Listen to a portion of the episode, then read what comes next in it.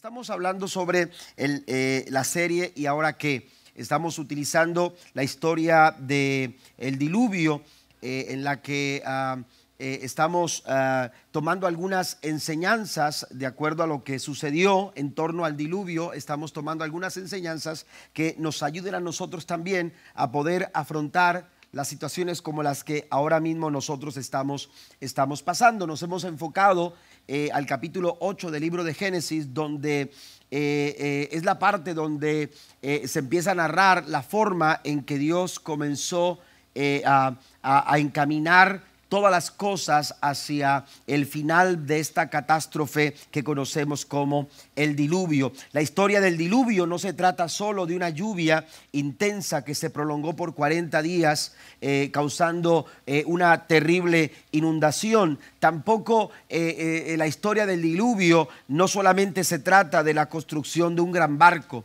cuando hablamos de la historia del diluvio, tenemos que reconocer que el diluvio también aborda el desafío de un hombre que junto a su familia decidieron creer y obedecerle a Dios en medio de una crisis de alcance mundial. Y ahora nosotros, eh, aleluya, nos toca también eh, asumir eh, nuestra parte ante las circunstancias y ante las situaciones complicadas, porque a nosotros también a veces los problemas nos llegan en forma de lluvia. A veces las circunstancias y las situaciones complicadas llegan, hasta parece que se pusieron de acuerdo y, y entonces decimos, nos está lloviendo sobre mojado. nos parece también una situación muy similar a la que a veces nosotros también nos enfrentamos. Esta pandemia eh, que ha venido a golpear a toda la humanidad, al mundo en general, eh, ha provocado un sinfín de situaciones y de complicaciones a las que tenemos que afrontar y tenemos que hacerles frente con esa misma actitud y con esa misma disposición en el, que hubo en el corazón de Noé, también nosotros tenemos, tenemos que hacerlo. Quiero que vaya al versículo número 1 de Génesis capítulo 8 la Biblia dice, y se acordó Dios de Noé y de todos los animales y de todas las bestias que estaban con él en el arca, e hizo pasar, note esto, Dios un viento sobre la tierra, esa tierra que había sido golpeada, esa tierra que había sufrido eh, eh, una terrible inundación, esa tierra, dice la escritura, que pasó un viento sobre la tierra y disminuyeron las aguas. Eh, cuando este viento empezó a soplar, las cosas empezaron a cambiar. Yo quiero decirte en esta mañana que las aguas están pronto a bajar. ¿Cuántos lo creen? Las aguas están por bajar. Tenemos que, aleluya, entender que Dios en su momento actúa de maneras y de formas que a veces nosotros ni siquiera conocemos, de maneras y formas que a veces nosotros ni siquiera nos imaginamos, pero aun cuando las circunstancias contrarias en nuestras vidas se, sean muchas, la Biblia nos dice en el Salmo 34, versículo 19, que aunque muchas sean las aflicciones del justo, de todas ellas le librará el Señor. ¿Cuántos alaban a Dios por ello? De todas, dice la palabra del Señor, de todas ellas, no importa cuál sea, no importa la magnitud del problema, no importa eh, la dificultad tan, eh, eh, tan complicada que estemos ahora mismo enfrentando, la Biblia nos recuerda que de todas ellas el Señor nos librará. Los días en el arca seguramente no fueron nada fáciles. La situación dentro del arca debió haber sido muy complicada. Noé no sabía, aleluya, eh, eh, eh, dónde terminaría la situación. Sabía dónde comenzaba, pero no dónde terminaría. Sin embargo, el versículo 1 nos recuerda que Dios siempre se acuerda de nosotros. Que Dios siempre se acuerda de nosotros, aun cuando la incertidumbre Amén. Aun cuando eh, el panorama se ve incierto, nosotros tenemos la seguridad de que Dios siempre se acuerda de nosotros y que todos nosotros, al estar eh, eh, tomados de la mano del Señor, podemos esperar lo mejor. Hoy quiero entonces hablar sobre el tema las aguas, las aguas bajarán. Y quiero tomarme la historia del diluvio para mencionar tres cosas que a la luz de esta historia, eh, eh, Dios eh, se, se, toma para hacer que las aguas empiecen a disminuir y que también, aleluya, Dios se toma para que las aguas en derredor nuestro también comiencen a bajar. La primera cosa que quiero mencionar es que Dios atacará la raíz del problema. Lo primero que Dios hace para hacer que las aguas comiencen a disminuir en nuestras vidas es que Él, aleluya, va a atacar, va eh, eh, a, tratar con la raíz del problema. La Biblia nos dice en Génesis capítulo 8 versículo 2, las aguas subterráneas dejaron de fluir y se detuvieron las lluvias torrenciales que caían del cielo. Los seres humanos a menudo tratamos con los problemas de una manera equivocada. Es muy común entre nosotros confundir el hecho de que nosotros los seres humanos confundimos los síntomas con la enfermedad. Tratamos los síntomas como si fuera el mal cuando eh, y nos estamos descuidando, nos estamos desenfocando del mal real, del, del problema de raíz. Eh, por ejemplo, la fiebre es un síntoma, no, e, e, es un síntoma y, la tratamos, pero la verdad es que el problema real del por qué hay fiebre en el cuerpo es, es más profundo todavía, porque puede ser ya sea por una infección, puede ser un problema eh, eh, por, causada por una bacteria y por eso hay fiebre, hay temperatura. O también puede ser el señalamiento, de evidencia de una enfermedad o un problema de salud mayor. Pero eh, nosotros a menudo confundimos los síntomas con la enfermedad. Y lidiamos con los síntomas y estamos luchando y esforzándonos eh, eh, para, para, para, para, eliminar la temperatura, para que, para que ya no nos dé fiebre en el cuerpo, hablando del cuerpo humano, para que ya no nos dé fiebre, se toma una pastilla que, que, que, que lo ayuda por seis, por cuatro, por ocho horas amén, a sentirse mejor, pero la verdad es que después de que pasa eh, eh, lo que es eh, el efecto de esas pastillas, lo que sucede es que la fiebre vuelve. ¿Por qué? Porque el problema es otro. El problema tiene su raíz y esa raíz necesita ser atacada. Esa raíz necesita, aleluya, ser, ser tratada. Pero a veces nosotros confundimos eh, los síntomas como el mal y nos hemos olvidado de la raíz, lo que está provocando esa situación. Mire, por ejemplo, hay quienes dicen, tengo que ganar más para resolver mis problemas financieros. Hay gente que está buscando un mejor trabajo y qué bueno que lo pueda conseguir, eh, una mejor paga y qué bueno que lo pueda conseguir. Pero a veces el problema es que no, no es que no tengas eh, eh, una buena paga por tu trabajo. A veces el problema de, de, las deudas no tiene que ver con que no tengamos trabajo, con que no tengamos buena, buena paga de nuestro trabajo. el problema es, aleluya, que, que a veces tenemos una administración deficiente. No estamos administrando nuestras finanzas como debemos. ¿Y qué sucede con una persona que piensa que tiene que, tiene que buscar una mejor paga o tiene que buscar otro trabajo para salir de sus problemas financieros? Lo que va a conseguir es ganar más para gastar más.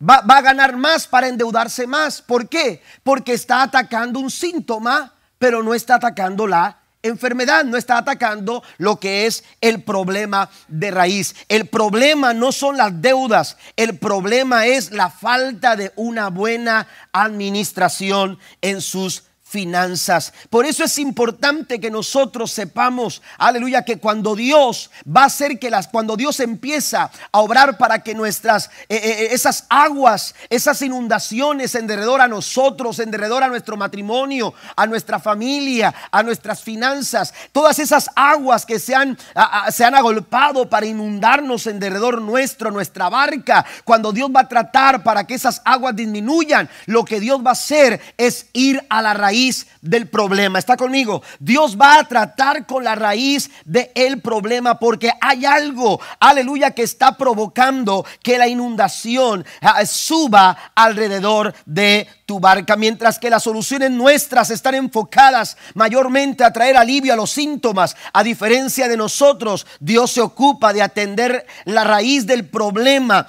y la raíz del problema o la raíz de la problemática humana está en el corazón del hombre. La Biblia dice en el versículo 21 de Génesis capítulo 8, Dios le dijo a Noé y a su familia después de que descendieron del arca, cuando la tierra se había secado, dice el verso 21, porque el intento del corazón del hombre es malo desde su juventud.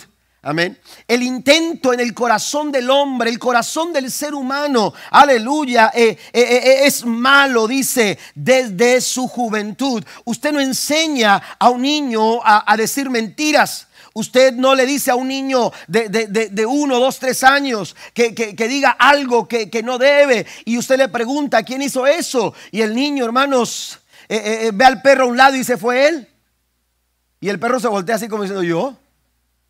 ¿verdad? ¿Por qué? Porque, porque eh, eh, oiga, busca de alguna manera eh, en, hacer de lado su responsabilidad. él no, no, nadie le enseña a mentir, pero de alguna manera él percibe que quitándose su responsabilidad evitará un castigo. Aleluya. Pero lo cierto es que el corazón del hombre desde su juventud, dice la Biblia, el intento del corazón del hombre es malo desde su juventud. Y la Biblia lo, lo, lo corrobora. Porque en Jeremías capítulo 17, versículo 9, la Biblia nos dice, la nueva traducción viviente dice, el corazón humano es lo más engañoso que hay y extremadamente perverso. Note eso, extremadamente perverso. ¿Quién realmente sabe qué tan malo es? Amén. El corazón del hombre es realmente, extremadamente, dice la Biblia, perverso. Amén. Dios le dice a Noé, el intento del corazón es lo malo desde su juventud. Y el profeta Jeremías declara que el corazón del ser humano es perverso extremadamente. Jesús dijo en Mateo capítulo 15, versículo 19, pues del corazón salen los malos pensamientos. Es en el corazón la problemática eh, eh, humana, aleluya, la raíz del problema está en el corazón del hombre. Amén. En el corazón del hombre, por ejemplo, para luchar contra la delincuencia, los gobiernos dictan leyes, instalan cámaras de vigilancia en las calles, refuerzan sus agencias de seguridad, la policía, establecen, aleluya, eh, revisiones, eh, eh, están, los policías están en, en diferentes lugares viendo, buscando que todo esté en orden. Hacen todas estas cosas, invierten millones de dólares para, para poder proveer a la ciudadanía la seguridad, pero la verdad es que eh, lo que sucede es que están atacando los síntomas, porque lo que sucede, y está bien viene eh, eh, visto que, lo que sucede con los delincuentes es que ante un sistema más complicado lo que hacen es desarrollar estratégicas, estrategias para poder sobrepasar esas, esas, esas medidas de seguridad y, están siempre llevando, aleluya, a, los policías, están siempre llevando a las leyes, están siempre llevando, aleluya, a todas aquellas eh, eh, eh, vigilancia impuesta en la sociedad, los están llevando siempre, aleluya, a, una línea de desafío, a una línea, aleluya, de, mayor, de mayor desafío. ¿Por qué? Porque se está atacando un síntoma,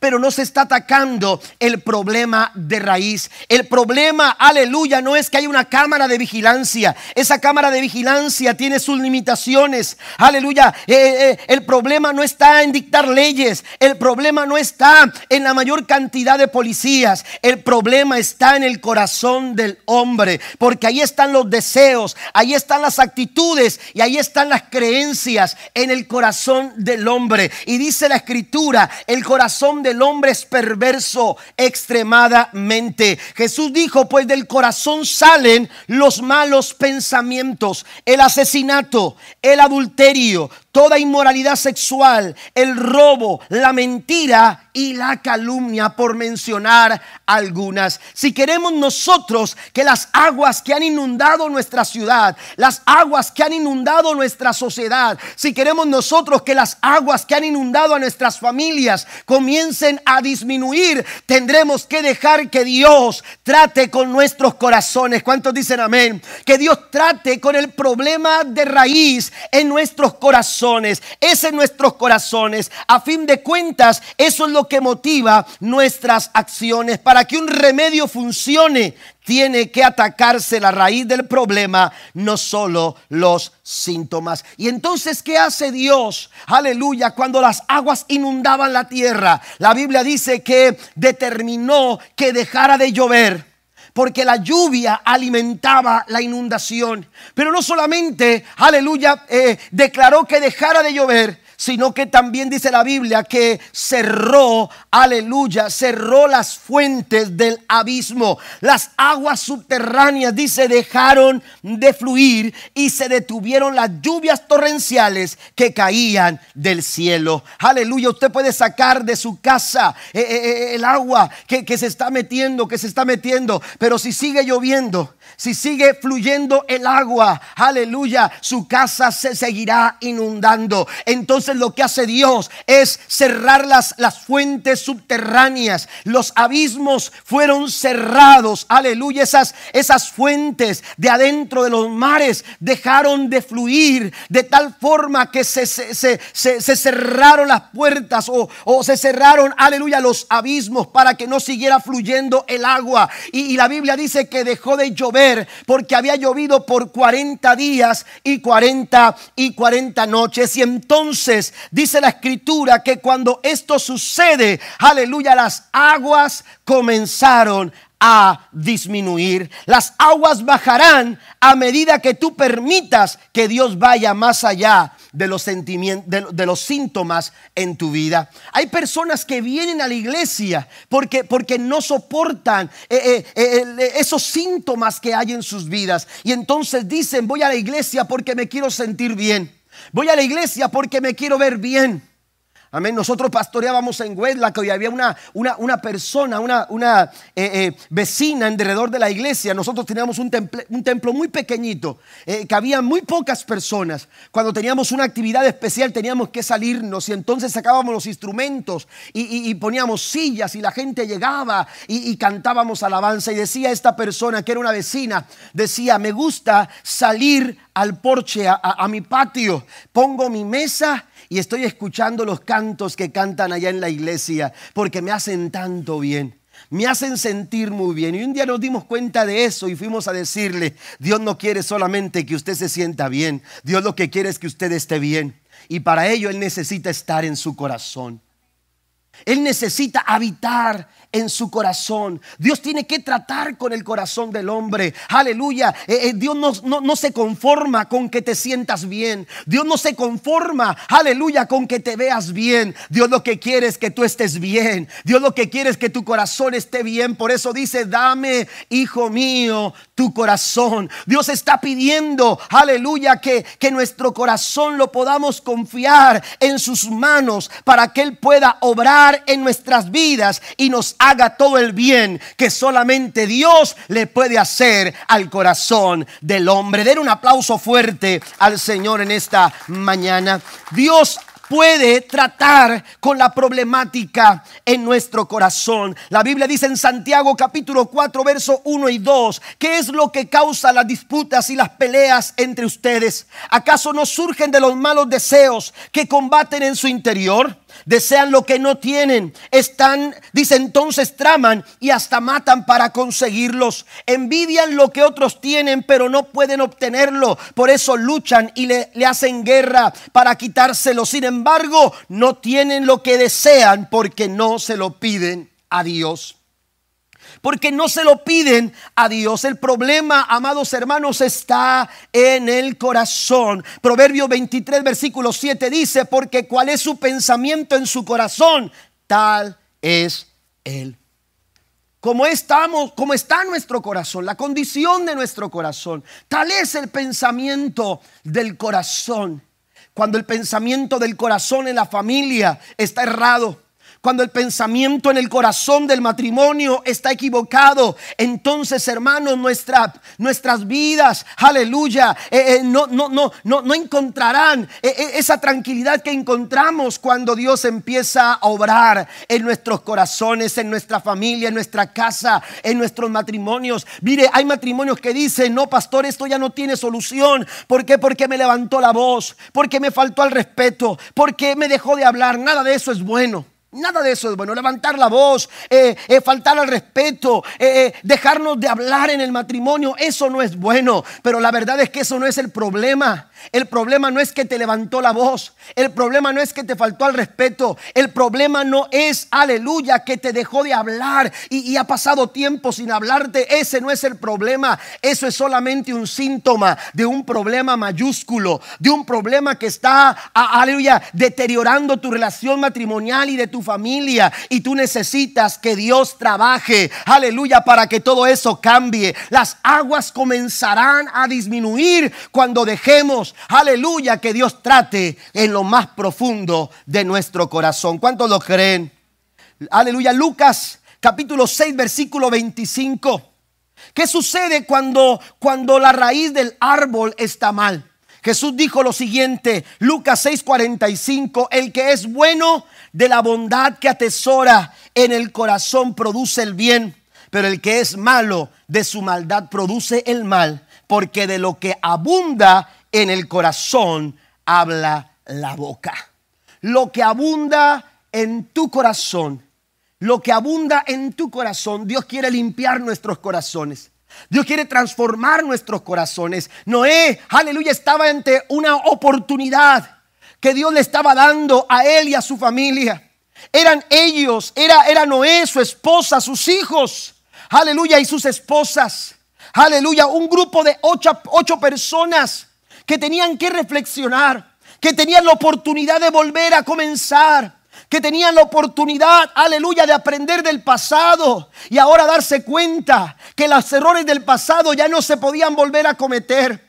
Aleluya, nuestro corazón necesita estar preparado, aleluya, ante lo que viene, porque Dios espera que los errores del pasado, aleluya, no se vuelvan a cometer, aleluya, y que podamos crecer y que podamos avanzar. Pero si nos equivocamos, la Biblia dice que abogado tenemos para con el Padre, a Jesucristo el justo, y la sangre de Jesucristo nos limpia de todo pecado. Den un aplauso fuerte a nuestro gran Dios.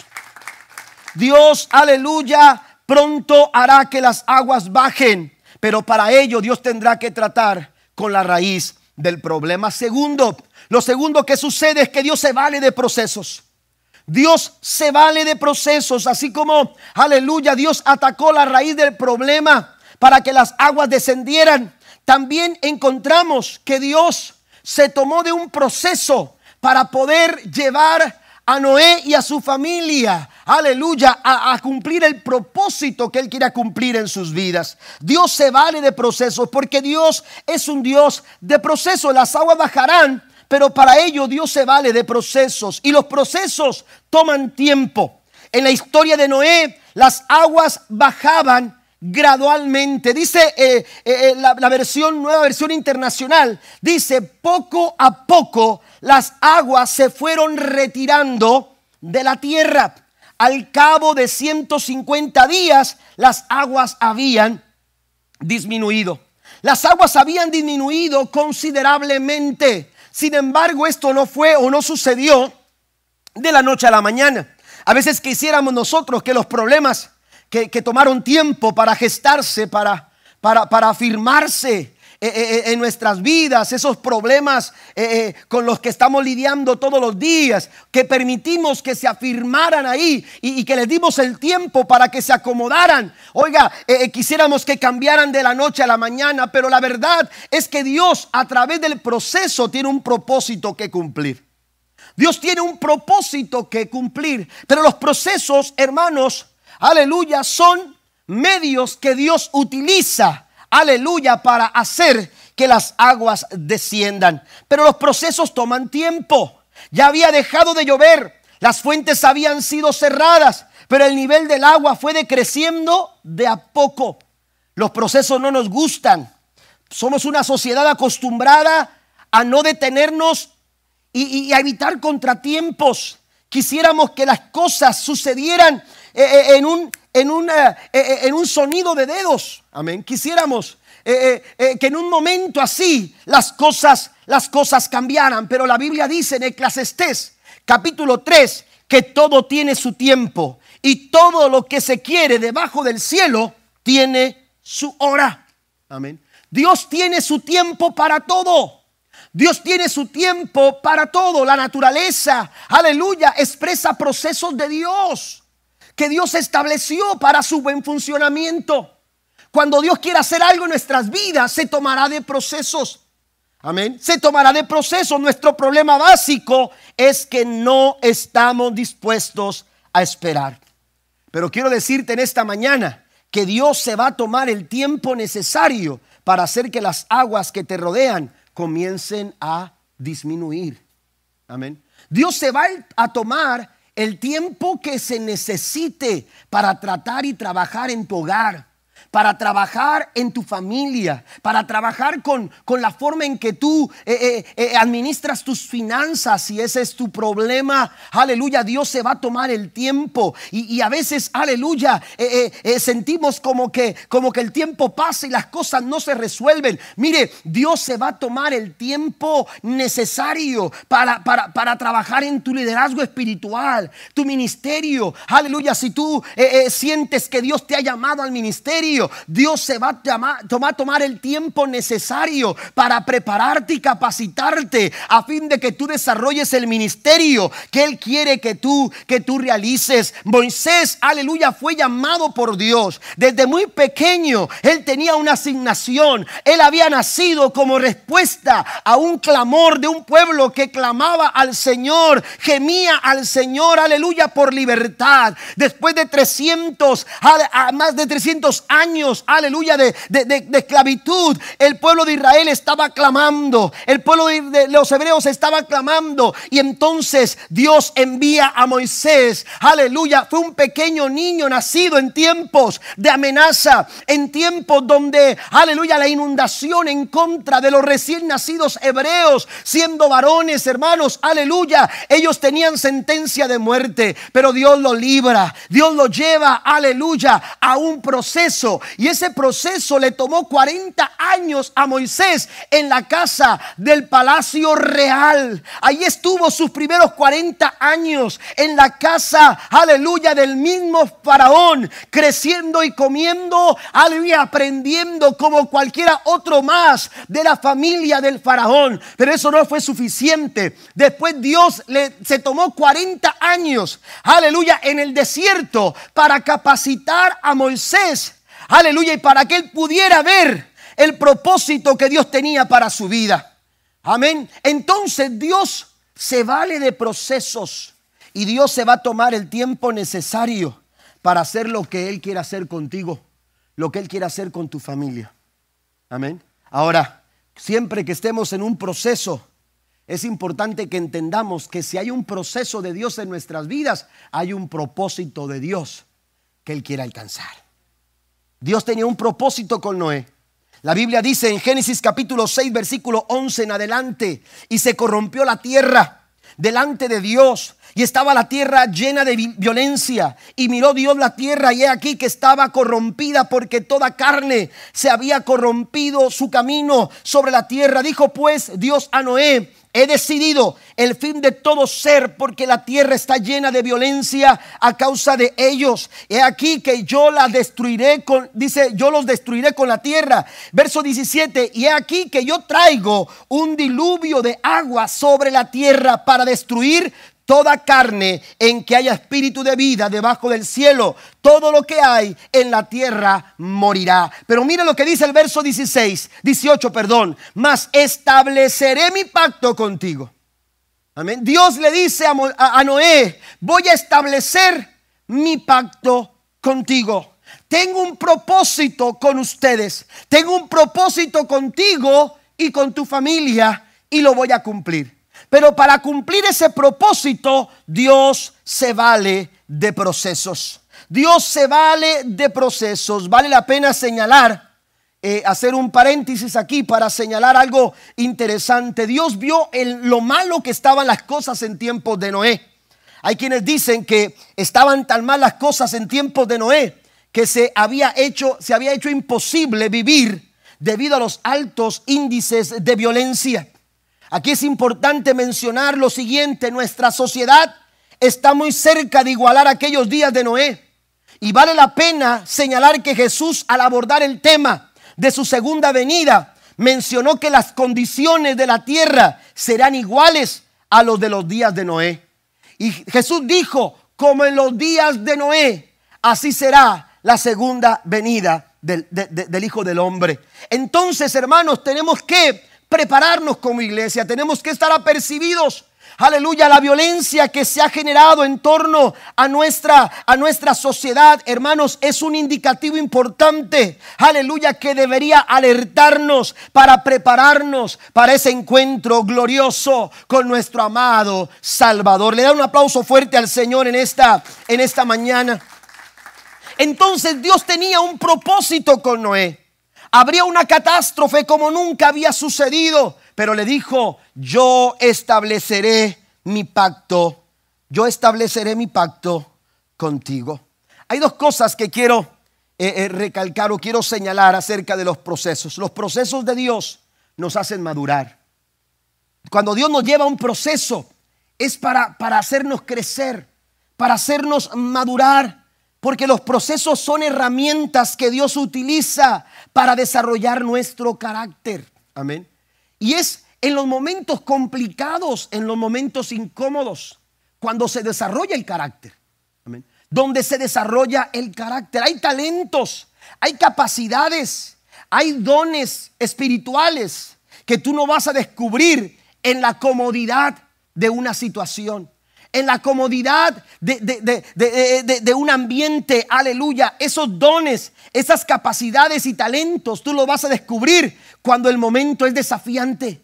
Cuando en el, el, momento te desafía, cuando las amenazas de las aguas quieren, aleluya, tomar lugar e inundar tu vida. Pero cuando tú, aleluya, eh, eh, entiendes que Dios te pasa por esos procesos, lo que va a suceder es que tú vas a desarrollar una mayor madurez y tu carácter, aleluya, y tu crecimiento espiritual estará a la par de tu respuesta a los procesos de Dios. Alguien dijo, no hay tierra prometida sin desierto. No hay tierra prometida sin desierto. Los israelitas tuvieron que cruzar todo un desierto para alcanzar su promesa. Pero también es importante señalar que el desierto no destruye. Cuando tú vas dentro de los procesos de Dios, ese desierto por el cual tú estás pasando, ese desierto no te va a destruir. Ese desierto te va a instruir. Te va a enseñar. Algo vas a aprender de ese desierto por el cual tú estás pasando. Noé respondió a su proceso con obediencia, fidelidad y un gran compromiso. También los procesos son el camino al propósito de Dios. Si abandonas el proceso, abandonas tu propósito. Amén. Si tú abandonas el proceso, entonces lo que estás haciendo es abandonando el cumplimiento de tu propósito, del propósito que Dios tiene para tu vida. David estaba muy consciente de esto y si usted va conmigo al Salmo 138, versículo 7 y versículo 8, encontrará que David dice estas palabras, si anduviere yo en medio de la angustia, contra la ira de mis enemigos, dice, extenderás tu mano y me salvará tu diestra. David sabía lo que era pasar procesos. David sabía lo complicado que era pasar por un proceso. Dios lo había ungido como rey. Aleluya, para, para, para eh, suceder, aleluya, el trono de Saúl. Pero él sabía que no era su tiempo. que no era su momento. En su momento Dios lo llevaría al trono. El trono estaba ocupado por Saúl todavía y no le correspondía a David, aleluya, tomar un trono hasta el momento en que Dios cumpliera su propósito en él. Y no fue fácil porque fueron 15 años de huir, fueron 15 años de amenazas. Saúl intentó matarlo, Saúl intentó acabar con su vida. Sin embargo, más sin embargo, la Biblia nos dice que aún en medio de la angustia, él pudo experimentar que Dios era quien vivificaba su vida. Y aún contra la ira de sus enemigos, David pudo experimentar que Dios extendía su mano sobre de él. Aleluya. Y le salvaría con su diestra. Y debido a eso, David decía en el verso número 8, Jehová cumplirá su propósito en mí el propósito de Dios, aleluya, en tu vida, eh, el propósito de Dios en tu vida viene en el camino del desarrollo de un proceso. Dios nos está procesando porque Él quiere cumplir un propósito en nosotros. No abandonemos el, el, proceso. No abandonemos el proceso. El proceso que estás viviendo es desafiante quizás pero no es más grande que el propósito que Dios quiere cumplir y realizar en tu vida. Pablo dijo estas palabras, sin embargo, lo que ahora sufrimos no es nada comparado con la gloria que Él nos revelará más adelante. Y en el verso 28, Pablo, Pablo señala lo siguiente, y sabemos que Dios hace que todas las cosas cooperen para el bien de quienes lo aman y son llamados según el propósito que Él tiene para ellos. Da un aplauso al Señor en esta mañana.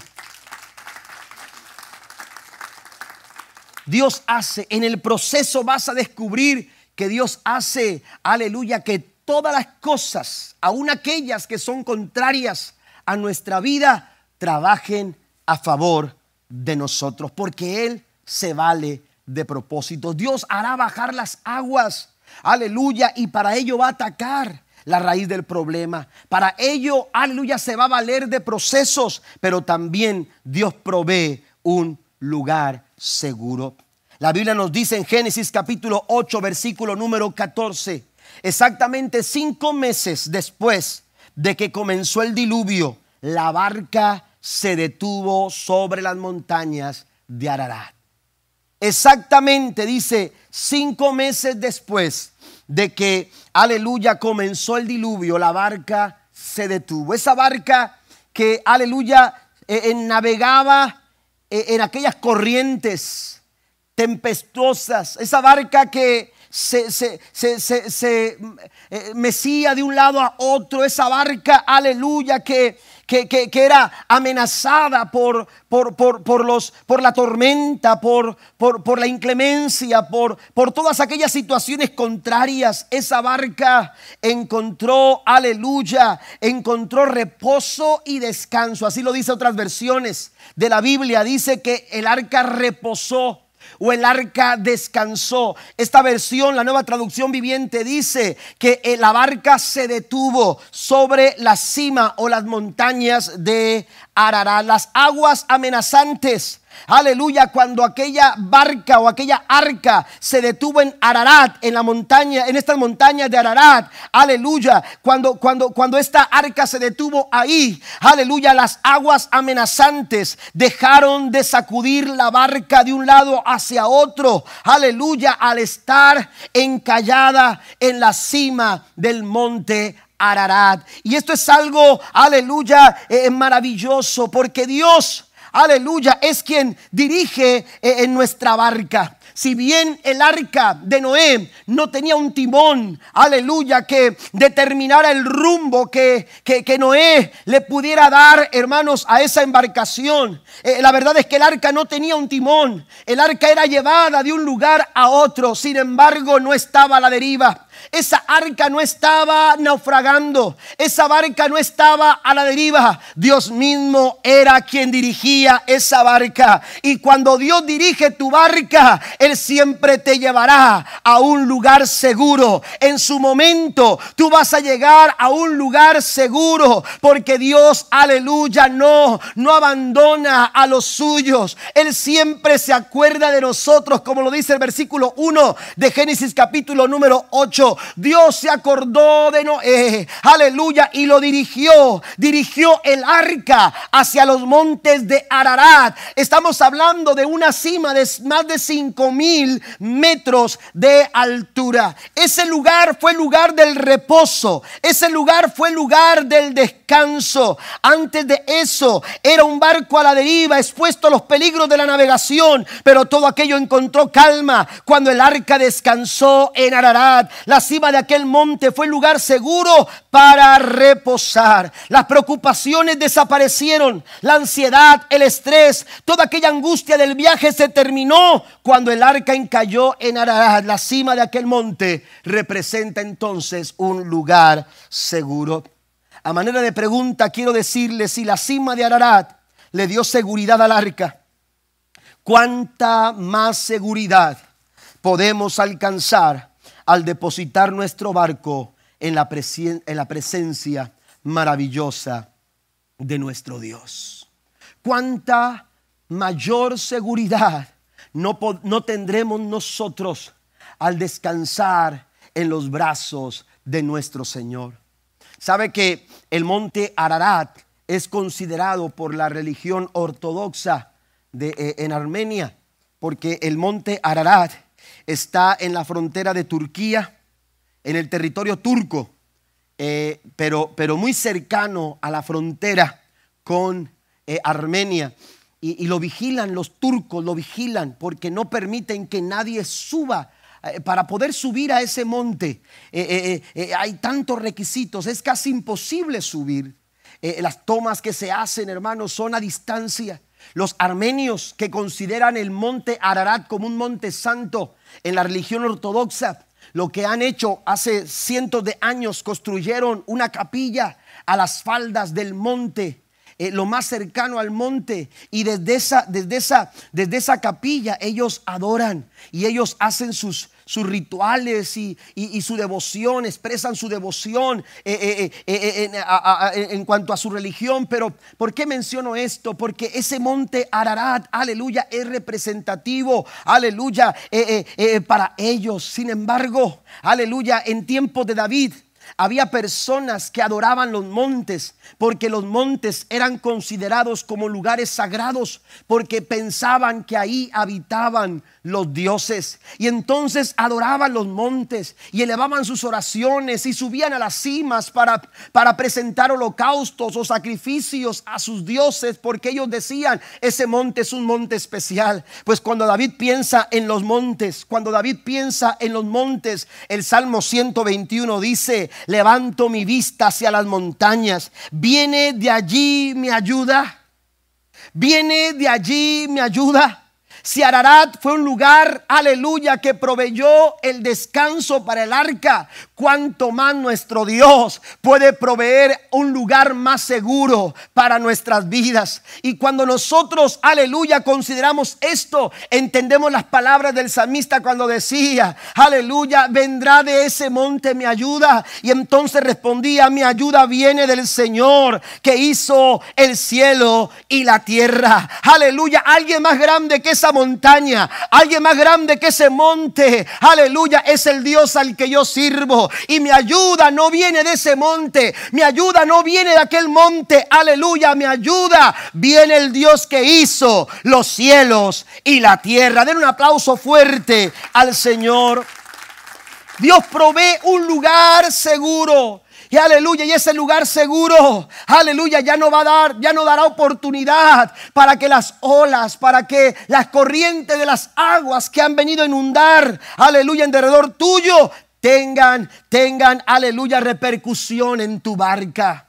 Dios nos da un lugar seguro, aleluya, porque Él es nuestra seguridad.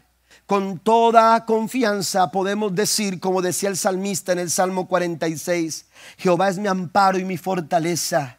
Él es mi pronto auxilio en medio de las dificultades.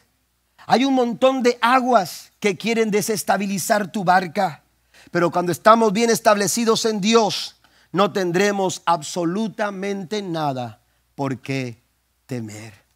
Las aguas pronto bajarán. ¿Alguien lo cree? Las aguas pronto bajarán, pero para ello el Señor atacará a la raíz del problema. El Señor se vale de procesos, pero también el Señor nos provee un lugar seguro. En tanto que las aguas disminuyen, usted y yo estamos establecidos en la roca inamovible que es Cristo Jesús. Quiero invitarle a que se ponga de pie conmigo, por favor en esta hora. Y quiero concluir, quiero concluir con esto. Mientras que a nosotros las aguas, eh, un mar embravecido nos asusta. Amén. Particularmente yo le tengo mucho respeto al mar. A mí me gustan las orillas, pero meterme en un barco es, es otra cosa. Y me han invitado muchas veces y no sé si alguna o dos veces he ido. Amén pero casi el mayor tiempo me la paso orando, rogando al Señor.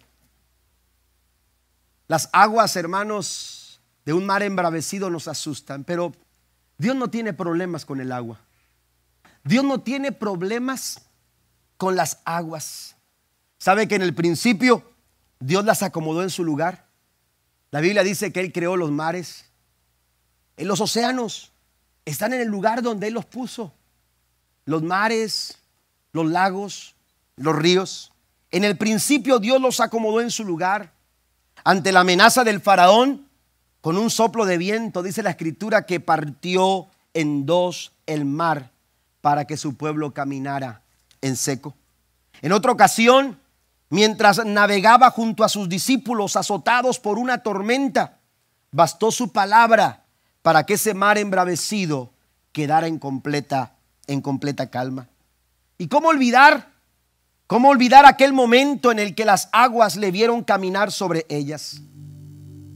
Y pudiéramos seguir mencionando muchas otras cosas, muchos otros momentos, pero la verdad es que las aguas nunca han sido un problema, nunca han sido un problema para, para, para nuestro Dios. Las aguas que rodean tu barca no son un problema para Dios, no son un problema para Él. De hecho, él nos dice en su palabra en Isaías 43, versículo 2 y versículo 3, cuando pases por aguas profundas, yo estaré contigo. Cuando pases por ríos de dificultad, no te ahogarás. Cuando pases por el fuego de la opresión, no te quemarás. Las llamas no te consumirán, pues yo soy el Señor tu Dios, el Santo de Israel, tu Salvador. ¿Por qué no cierra sus ojos ahí donde está? ¿Por qué no cierra sus ojos en esta hora? Y, le dice al Señor con todo su corazón, Señor, yo sé que las aguas bajarán. Yo sé que estas aguas que han inundado en derredor nuestro bajarán pronto. Haznos sentir la confianza y la seguridad que tú has prometido en tu palabra, Jesús. Dios se encargará de que esas aguas empiecen a disminuir. Pero para ello Dios tiene que tratar con tu corazón. ¿Por qué no le dices al Señor en esta mañana, Señor, si hay algo en mi corazón, si hay algo en mi corazón que tú necesites tratar, Señor, toma lugar. Toma lugar y arranca, Señor, aleluya, cualquier cosa, sea una mala actitud, sea un pensamiento equivocado, sea un deseo, Señor, erróneo que no va de acuerdo a tu voluntad. Si hay un pecado en nuestros corazones, Señor, trata con nosotros. Pero queremos que esta mañana, Señor, aleluya, comiencen a descender las aguas del temor, las aguas de la angustia, las aguas de la dificultad, las aguas, Señor, de la incertidumbre, las aguas, Señor, aleluya, de la impaciencia esas aguas, Señor, que llenan de estrés el corazón y deprimen el alma. Que esas aguas comiencen a descender, Señor, pero trata con nosotros en esta mañana. Trata con nuestras familias. Trata con los matrimonios. Trata, Señor, con nuestra sociedad, con nuestra nación. Que podamos ver, Señor, aleluya, el mover de tu mano. Aleluya, tocando los corazones, cambiando los pensamientos. Porque Señor, el único que puede hacerlo eres tú. El único que puede transformar el corazón eres tú. En el nombre poderoso de Jesús. Señor, ayúdanos a permanecer en tu proceso. No, no, queremos, no queremos abandonar el proceso, queremos continuar porque seguros estamos de que hay un propósito que tú has de cumplir. Pero también, Señor, conduce nuestras vidas a ese lugar seguro, a ese lugar de calma, a ese lugar de tranquilidad, Señor, donde a pesar de las dificultades, nuestras vidas, Señor, pueden encontrar reposo y descanso. Ese lugar es tu presencia. Oramos como Moisés. Si tu presencia no va con nosotros, Jesús, no nos saques de aquí. Y esperamos, Señor, aleluya que tu presencia tome lugar de nuestras vidas, porque así como tú le respondiste a Moisés, sabemos, Señor, que tú respondes a nuestro corazón. Mi presencia irá contigo y te dará descanso. Gracias, Señor, por tu presencia. Gracias por tu palabra.